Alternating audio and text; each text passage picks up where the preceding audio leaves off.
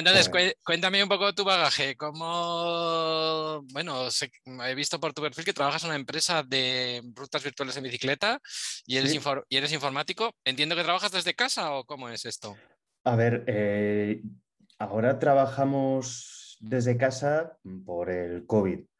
Eh, a ver, bueno, a ver, yo llevo, llevo seis años en, en Bicool y esto siempre es una empresa pequeña, es una, es una empresa con alma de startup, entonces el teletrabajo siempre ha estado ahí, pero desde que empezó el COVID estamos en casa y se echa, se echa de menos porque al final eh, tengo, un, tengo un equipo al que no le veo la cara y, el Meet, el Zoom, pues no es lo mismo. Yo soy una persona de, tomar café, de tomar mucho café, y, me encanta tomar café con la gente y, bueno, pues eso, esa, parte de, del ser humano de verse, que ahora pues lamentablemente eh, es lo que nos ha tocado vivir, como bien dice. Muy bien. ¿Y cómo empiezas con esto de la domótica y con el canal? ¿Por qué nace el canal sin tener que nacer? A ver, eso, bueno, lo, de la domótica viene, bueno, como me dijiste, ya, en el 2016 era, era cliente vuestro, o sea, eso lleva, viene desde hace muchos años. O sea, por, por suerte o desgracia, mi mujer aguanta que la casa no sea una casa normal desde hace mucho tiempo. El vídeo sobre el WAF, el Women Acceptance Factor, lo espero y, eh, podríamos escribir un libro sobre eso. Y, en, los cursos insisto mucho en esa parte. Y, de hecho, hasta mi mujer me ha dicho que en ese vídeo quiere salir porque eh, la pobre lo vive y lo sufre. Porque al final, ¿qué ocurre cuando montas domótica y te gusta mucho la tecnología? No montas domótica y ya está, sino que montas domótica y al día siguiente estás cambiando cosas y estás metiendo otra cosa nueva y estás probando y estás... Y entonces, sí, es estable, pero siempre rompes algo. Y como además el día a día da para lo que da, pues hay veces que pues por la noche a lo mejor queda algo sin funcionar y entonces llega mi mujer, va a accionar una escena que espera que haga algo y no hace nada. Y al principio se enfadaba y decía, esto no puede ser. Y ahora ya es como me envía un WhatsApp que a lo mejor está desde la cama y me dice, haz lo que quieras, pero apaga las luces, que me quiero dormir. Y el canal, ¿cómo, cómo? Porque es que, de verdad, sí, es que lo, insisto mucho, digo, el canal nació sin tener que nacer. Mira, en, verano, eh, en este verano pasado, me compré un Tesla y puse placas en casa. Pues empecé a mirar y demás y tenía que poner un cargador para el coche. Y bueno, pues con esto del MOVES y me dije, bueno, pues voy a, voy a montar un Orbis que tiene MQTT, por lo que vi, dije, joder, cojonudo, lo puedo integrar en la domótica. Y bueno, pues al final resultaba que no tenía MQTT o sí lo tenía, pero internamente no se podía utilizar. Bueno, el cargador era imposible de integrar con la domótica. Aquello era, era es, un muy buen cargador a nivel eh, cuerpo, a nivel cacharro, pero a nivel software, aunque lo han mejorado mucho, pero era imposible de integrar. Entonces me puse ya a mirar, dije, bueno, pues mm, con la manta a la cabeza me voy a construir un OpenFS open source, o sea, esto ya lo voy a integrar sin ningún problema. Compré las piezas, lo monté, lo integré y entonces me empezaron a decir, tío, hazte un vídeo porque es que estás haciendo automatizaciones para los excedentes solares y claro, esto por el Telegram es imposible. A mí me daba muchísima pereza, porque es que ponerme ante una cámara nunca me ha gustado. Y me insistían tanto que bueno, pues venga, voy a hacer un vídeo, que es uno de los primeros vídeos. Voy a hablar un poquito de las placas y del OpenFS, la gestión de excedentes. Que total, esto lo van a ver tres personas y le da guitarra, ¿sabes? Porque es que total, no tengo nada, que, no tengo nada interesante que contar. Y, y, bueno, pues lo empezó a ver la gente. Oye, y he visto esto, ¿por qué no te haces un vídeo? Que... Venga, pues un segundo vídeo, un tercero, un cuarto, y de repente aquello empezó a crecer más de lo que me esperaba Em, y ya empezó a entrar el gusanillo.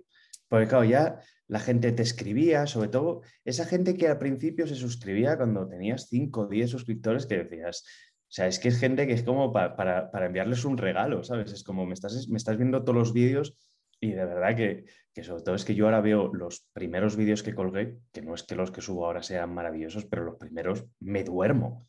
O sea, es que era, bueno, pues como, como supongo que le pasa a todo el mundo. No te creas, mira, el otro día te tenía puesto aquí y subió mi mujer y me dijo, fíjate, habla muy despacio, porque dice que yo muchas veces, a veces hablo despacio, pero a veces me tener y quiero contarlo todo de golpe, y dice, No, y la verdad que es que están muy bien, son muy didácticos, van todo muy paso a paso. Y mira, justo hoy estaba yo montando mi Home Assistant siguiendo tu tutorial de Docker, porque quiero darle duro al Home Assistant.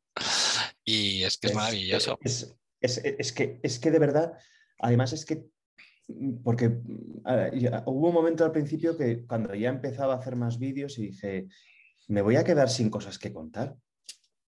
Y luego, según va pasando el tiempo, me di cuenta que tengo un listado entre todo lo que se me va ocurriendo y ahora ya todo lo que llega, porque es, al principio pues a lo mejor llegaba un comentario al día, eh, bueno, pues, pero es que ahora el problema es que el, otro día lo hablaba con, con, alguna de las personas que me envía contenido para el canal y que hay veces que me agobia un poco porque, claro, quiero contestar a todo el mundo como se merece, porque a mí me gustaría que si yo me tomo el tiempo de enviar un mail o un comentario eh, con dudas, pues que alguien me contestase.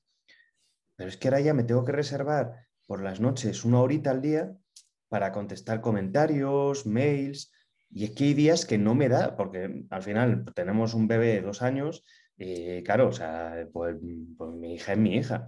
Y hay días que me voy, me voy a la cama y digo, es que no tengo nada que contestar los comentarios. Y ya me voy con la cosa esta de decir, es que quiero contestar porque es que es eso, o sea, si yo escribo en un sitio y pregunto, me he tomado la, molestia de escribir porque es un tiempo, pues quiero que alguien me conteste. Y la verdad es que genial, o sea, sigo diciendo lo mismo, no tengo alma de youtuber, eh, no me veo dando saltos alrededor de la silla, es que no, no, no es lo mío, pero el único objetivo del canal de verdad es que cada vez haya más gente enganchada a la domótica, porque es que de verdad e, es una pasión, para mí es una pasión y considero que cuando alguien eh, empieza con ello y se empieza a enganchar, es un adicto más y para mí es genial. Entonces, mientras haya gente que vea interés y aprenda con lo que subo, seguiré subiendo todo lo que pueda. Bueno, yo te puedo decir que cuando empecé con mi empresa de domótica en el 2008 no había comunidad, o casi no había comunidad, había profesionales y tal. Y ahora me doy cuenta que sí que hay comunidad y digo, ojo, no la cuido, no tengo que hacer más. Hablé con alguien de Foro Coches y me dijo, tienes que crear una comunidad y cuidarla. Y, y poco a poco con Philip, con domótica doméstica, empezamos a hacerla. Y bueno, he visto tus vídeos y dice, me sorprende la cantidad de gente que hay con lo del Z-Wave, por ejemplo, me parece que el Z-Wave está muerto, ¿no? Y tal, ¿qué va? ¿Qué va? Hay una comunidad enorme de gente encantados con el Z-Wave y quieren y quieren hacer integraciones y, y ahora probando Zigbee a ver qué va a pasar con Matter. Y Matter, Matter, es como, como la, teoría, la teoría de lo maravilloso. La teoría del todo. Que, ojalá. Y, luego, y luego yo he visto ha habido un pivotaje súper interesante y que nosotros lo hemos notado, que hasta un cierto momento la domótica, bueno, pues si estaba bien, las luces, las persianas, control del clima, un poco la seguridad. Yo lo explico en los cursos y he mirado las primeras cosas que nos compraste tú, los cabezales termostáticos para los radiadores, realmente por lo que cuestan es valor añadido, es un ahorro del 30% en una factura que se te puede ir al año en clima en tu casa en 2.500, 3.000 euros en un momento, un 30% de eso es dinero. Correcto aquí, hay valor añadido, pero es que el siguiente paso ha sido que ahora mismo todo el mundo está poniendo paneles solares fotovoltaicos, está generando electricidad, está almacenándola, hay coches eléctricos y luego en climatización empezamos con la geotermia, pero ahora ya con la aerotermia, con una bomba de calor y con suelo radiante y con una casa bien aislada se pueden hacer muchas cosas. Pero claro, no hay integración. Tú pones la Bailan, la Daikin, la Ecoforest, la que sea, y ahí pégate con el Modbus o pégate con el Modbus IP. Luego, si pones los inversores, pégate con el Modbus, con el Huawei. Me lo, vas, a, contar. Y ninguna voluntad de hacer integración. Y entonces alguien quiere o sea, todo el mundo que pone las placas y tal me dice, es que es un vicio, estoy todo el día mirando a ver cuánto he generado, a ver cuánto he ahorrado, la carga del coche y tal. Pero ¿y quién le dota de inteligencia a eso? Y además que estamos a un minuto de dotarle un pasito más de un business intelligence que diga, bueno, en función de la previsión meteorológica, de tus rutinas, de tal, ya me ocupo yo de gestionar esto, ¿no? Y entonces ahí sí que, ahí sí que para mm, lo que nos ha llegado en los últimos dos años ha sido con la pandemia muchísimas personas que dicen no me pillan en otra, me voy a construir una casa, llegan a construir una casa, se la construyen ya con un aislamiento que no es una passive house, pero casi, con suelo radiante, ya se ponen su bomba de calor, ya se ponen, bueno, pues, habrá que poner unos paneles, habrá que poner un cargador de coche eléctrico y ya por tanto, y habrá que poner un control a esto y ya por tanto, y habrá que y controlarlo por la voz y y ya pues eso nos llega y quieren control domótica, pero todavía la integración cuesta y ya pues integramos la alarma, integramos el CCTV, integramos todo esto que has ido contando. Y esto, eh, te digo, ha pasado de ser una cosa que era un poco para ricos, la domótica es cara, la domótica es una fuente de problemas, centralizaciones, cuando tienes un salón con no sé cuántos circuitos, pues no pones 25 botones o 25 conmutadas, pues lo haces con, con una domótica. Yo cuando he estudiado el KNX y tal, todo el rato insistía en centralizaciones, no sé qué, digo, sí, para mí eso es lo de menos y yo lo tengo en el móvil y tal. Pero a día de hoy con esto de la energía, pues es lo de los cabezales termostáticos, ha dado un salto y, ahí hay un camino y un recorrido. Eh, he encontrado gente como, con tu perfil, aquí en Asturias encontré un programador que siempre tenemos una admiración mutua, porque él desarrolló el sistema domótico de su casa, que la tiene domotizada hasta el techo, eh, y lo hizo todo él, lo hizo en HTML5 con unas Raspberries, con algo de X10 en la época, con Zigbee, con Z-Wave. Entonces la admiración es mutua porque digo, tú eres programador, conseguiste crear tu sistema domótico desde cero y él, la admiración es mía, dice, ya, pero tú hiciste lo que yo no conseguí, que es montar una empresa de domótica y vivir de ella. ¿Me, entiendes? Entonces es una admiración mutua. Mira, te, diría, o sea, te diría exacto, es que, a ver, eh, o sea, a mí lo que más me hubiese gustado claro, luego la, vida, y, no me quejo que me dedico a lo que me gusta, pero si a mí me dices, oye, ya por poder pedir, bueno, pues hubiese sido mm, mm, llegar a, progresar profesionalmente, pero en el mundo de la domótica. Lo que pasa es que es verdad que es lo que tú has dicho antes. Eh, gente como tú, que hace unos años montó una compañía, estabais locos. Porque es que, no, es que en España no había domótica a nivel doméstico sea, es que de hecho antes cuando has dicho KNX, eh, yo siempre pongo el mismo ejemplo. Mi madre se compra una casa hace cinco años o algo así. Una casa genial, viene con domótica. Sí, sí, es KNX, es una central de Siemens. Todo con su central, su... Y aquello no vale para nada. Porque tiene lo que tiene, ampliarlo es francamente imposible, porque aparte de que encontrar en el mercado cosas compatibles es muy caro estás muy limitado. Pero claro, olvídate de integraciones con Alexa, con Google, con Google Assistant, con lo que quieras. Entonces, al final, claro, como eso es todo lo que, lo que había antes como, como única alternativa, era muy caro, requería, si no lo tenías ya de base, una reforma en casa, claro, tirar canalizaciones, pues, coño, o sea, tirar tubos lo que tiene. Y ahora es que está al alcance de todo el mundo. O sea, el que quiera puede y además con una ventaja todavía adicional. El que quiera puede y además lo puede ir haciendo por fases. No tienes que hacer una inversión de 1.000, 2.000, 3.000, 10.000 euros. Es que puedes empezar gastándote, si quieres, no te voy a decir 100, porque al final tal, pero a lo mejor te gastas 300 euros. Tienes una parte y puedes empezar a decir, oye, esto me gusta, quiero seguir, pues voy comprando, que es lo que hemos hecho todos. Yo empecé con cuatro sensores, y mi casa ahora mismo tiene sensores por todos los lados. Y, luego, ¿y por qué tengo Z-Wave y tengo Zigbee? Porque me gusta. Pero como digo en el vídeo, es que yo pensé que en este país no había comunidad de Z-Wave, no, la gente no lo utilizaba y es al revés. La gente lo tiene, pero el que lo tiene le funciona tan bien, porque es verdad que Z-Wave es, pues es que es estabilidad pura, vamos, por lo menos en lo que yo conozco. Y claro, entonces no necesitas estar todo el día haciendo preguntas si se me ha caído esto y no me funciona lo otro. Y tú sabes que va a funcionar. Es más caro, por supuesto, pero sabes que va a funcionar. Entonces, pero a mí es una parte de la tecnología que me encanta y dado que ya lo hago para mí como hobby, porque es que de verdad yo en mi casa mi hobby es la domótica, es que es así, eh, pues me encantaría también poder ayudar a hacer cosas que sean aplicables a más gente. Porque para mí, fíjate que eso es algo que nunca he terminado de ver cómo dar ese switch.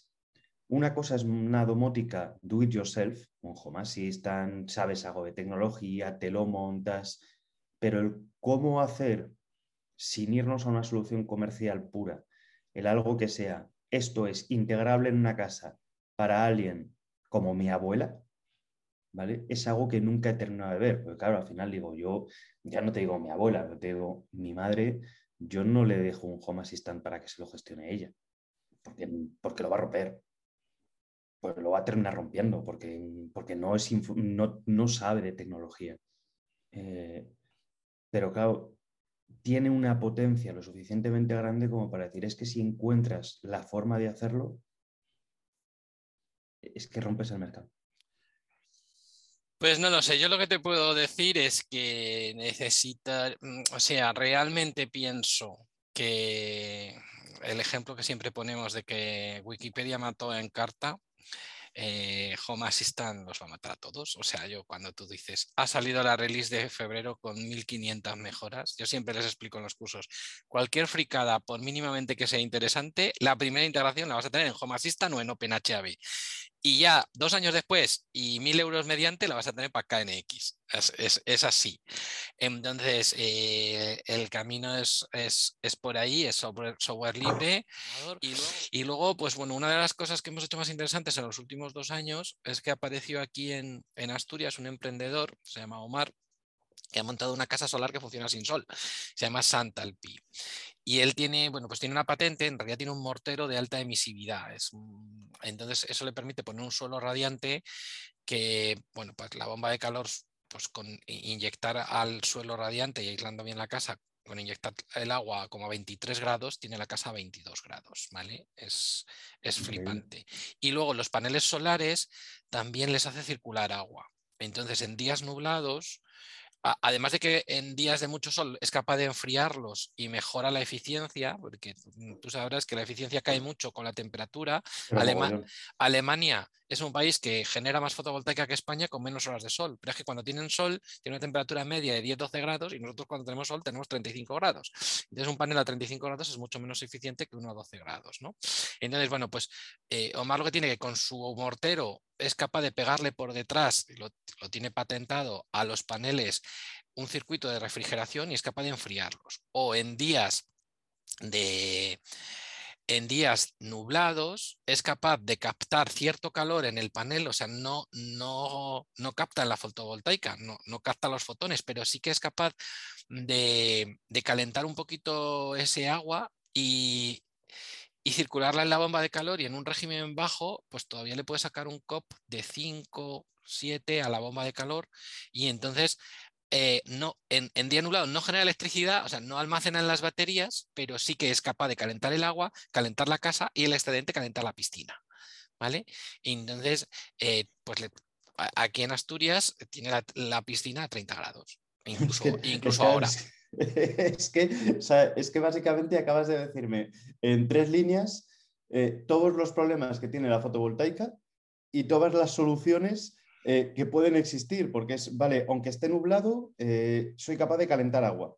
Si caliento agua, soy capaz de tener, como encima tengo suelo radiante y si encima mm, con una, mm, con, una gestión que te permite ser es que me, ha dejado flipado lo de que con el agua a 23 grados en la casa está a 22. O sea, sí, es, sí, sí. Es, bestial. Un, gap de un grado. Por, el, por, el, mortero y por cómo está aislada la casa. Luego, luego, también tiene otras cosas de que si el sol entra por la ventana, el sol que entra por la ventana también calienta el suelo y esa, esa energía también se puede capturar. ¿Vale? Pero bueno, pues en el, sistema de control de esa casa lo hicimos nosotros. Tenemos otros proyectos, ¿vale? Que, que nos están entrando por todos los lados en el sentido de lo que te digo, de gente que hace passive house o casas muy bien aisladas, donde pone una aerotermia, donde pone paneles, donde quiere un cargador, integrar el videoportero, integrar CTV, seguridad, y ya los stores, las luces, jardín, etcétera, etcétera. Y de nuevo, pues muchas veces yo tengo mis carencias porque, bueno, yo soy ingeniero de teleco, en comunicaciones, redes más o menos me defiendo. He aprendido muchísimo de electricidad, de relés, de instalaciones eléctricas He aprendido bastante de fontanería también. Bueno, eh, cuando tú decías antes lo de la domótica en casa, bueno, pues yo al, final lo que hicimos aquí, que nosotros en la casa donde vivimos, pues tuve que hacer un anexo, una especie de aula taller y la casa pues poner una domótica y dejarla estable y las pruebas hacerlas en el anexo, porque claro, pues aquí vivíamos encima, tú dices tu mujer, yo tengo dos hijos y vivo con mi suegra también, que es viuda, imagínatelo. La desgracia que tuvimos que el año pasado en diciembre ese anexo, que era una estructura de madera, se nos quemó. Entonces hemos y el incendio también afectó a la vivienda, porque entró mucho humo. Entonces hemos tenido que rehabilitar la vivienda y ahora el anexo está por construir todavía, ¿no? Tenemos un poquito de restricción, pero bueno, he vuelto al punto donde vuelvo a tener cierta domótica dentro de casa y no tengo el anexo, pues lo sufrimos en casa y ya está, ¿no? E entonces, bueno, pues eso. Porque, a ver, bueno, ya has visto que de todas formas eh, a, mí se me quema la visa comprando domótica. Eh, y mi mujer me odia, pero es lo que hay. ¿Pero por qué? Porque me gusta, es decir... Sí, eh, pero, pero hoy por hoy es que tampoco es para tanto. Es que si tu hobby en vez de ser la domótica fueran las motos, ¿cuánto cuesta una moto? ¿Cuánto cuesta el casco de la moto? El, el, el mono, el seguro, las ruedas, la... Si es que eh, hoy en día, me- cacharro, si es que, ¿qué, qué- qué te cuesta un sensor? ¿50 pavos en ZWave? Y ya, ya en Zigbee, como te compres a caras, que los compras a kilos. De verdad, o sea, es que yo puedo entender que, oye, que alguien que esté empezando diga, "Joder, que comprarme un sensor de 50 euros y no sé si me va a servir. Bueno, pero yo lo compro porque a mí me va a servir. Porque yo si no lo utilizo para una cosa, lo utilizo para otra. Eh, de hecho, lo tengo a medio hacer y tengo muchísimas ganas de, terminarlo. Compré, eh, Sonoff sacó un, un cacharro que se llama NS Panel, eh, que como cacharro está muy bien, pero es la cosa más inútil del mundo. Tiene una pantalla que apenas te permite hacer nada, dos botones que controlan dos relés de 2 amperios, ¿vale? O sea, que es que mm, yo ahí no enchufaría mm, poco menos ni una bombilla, por si acaso. Y, y el cacharro no permite hacer nada más. Pero, o sea, en el momento en el que le he metido el ESP Home y he empezado a toquetear la tool de, de interfaces y tal, eh, de verdad que he dicho, esto es algo que puede hacer que mucha gente ponga cacharros estos como paneles táctiles en casa, súper integrados y súper customizados, porque vale 60, 70 euros. va- vale menos que un mecanismo de la Simon 100. Que- Y claro, va como mecanismo y es que además, como es completamente personalizable una vez que lo personalizas, es que lo integras con Home Assistant. Hostia, estoy, yo de verdad que estoy, bueno, lo tengo, lo tengo para terminarlo y estoy flipado. Ah. Pero te pongo, te pongo un ejemplo. Las placas. Antes placas tenían cuatro. De hecho, a mí me, me ha pasado que yo estuve dos años diciendo voy a poner placas. Al final, bueno, pues en mi caso me, me arrastró más el coche eléctrico, pero aparte ahora, claro, la gente se tira, o sea, ap- aparecen placas como setas, por lo menos en Madrid. Eh, pero es normal, porque antes te decían amortización a 7, 8, 10 años. Claro, gente decía, "Uf, bueno, me lo voy a pensar. Ahora, con el precio de la luz, ves que amortizas en 4 o 5 años y la gente dice, tira para adelante. Pero vamos, tira para adelante que, yo cada día veo más placas. Hay más gente subida a los tejados hoy en día que abajo. Entonces dices, son pues lo mismo. Eh, la domótica ya no es solo porque, y, y con esto ya, ya también termino, pues sobre todo es, para mí la domótica no es poner cuatro sensores. Eh, para mí la domótica es que te olvides de los sensores.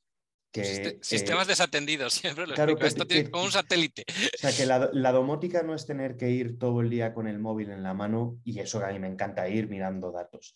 La domótica es que mi coche cargue cuando yo quiero que cargue, es decir, cuando sobra sol, por ejemplo, o que cargue cuando la energía es barata, o que mi piscina se caliente, eh, aunque el, bueno, la Y luego, lo- lo- otra cosa que, para terminar, una cosa que también noté es que en Alemania y sobre todo en Francia, que está la French Tech, Francia tiene mucho todo el bagaje de los matemáticos franceses, del gusto por la tecnología. Ellos tenían el Minitel cuando nadie tenía nada y había una comunidad y la sigue habiendo y siguen. y ahora sale lo de las criptomonedas y encima un montón de empresas francesas son pioneros, son tal. Eso nunca lo hemos tenido aquí. Hemos tenido un país más de letras, más de Unamuno, más de. Pero poco a poco está habiendo una generación de frikis que ole y de ingenieros que ole. Y ahí Pero vamos. porque es, más, porque es más fácil, porque está más accesible. Sí, pero también la gente ya no le da miedo tanto una Raspberry, ya no. Hay gente que sabe programar, y hay muchas Sí, cositas. y que es más fácil. Muy bien, señor. Oye, muchísimas gracias por todo. Eh, también te adelanto que parte de este vídeo lo voy- cortaré y lo editaré diciendo algo así. He quedado con Carlos Cordero, no sé si quieres que utilice tu nombre, Sí, sí, sí, sí, del, canal Un Lojo y de Tecnología y hemos hablado de lo que nos apasiona y este ha sido el resultado y lo que se pueda poner lo pondré y, y ya está y te, li- y te enlazaré. En- ¿Vale? Encantado. Cuídate, bien, señor. que vaya bien. Pues nada, que tengas buen día y estamos en contacto y muchas gracias. Un, un Un gustazo, abrazo. la verdad, un gustazo. Lo mismo digo, un abrazo. Hasta luego.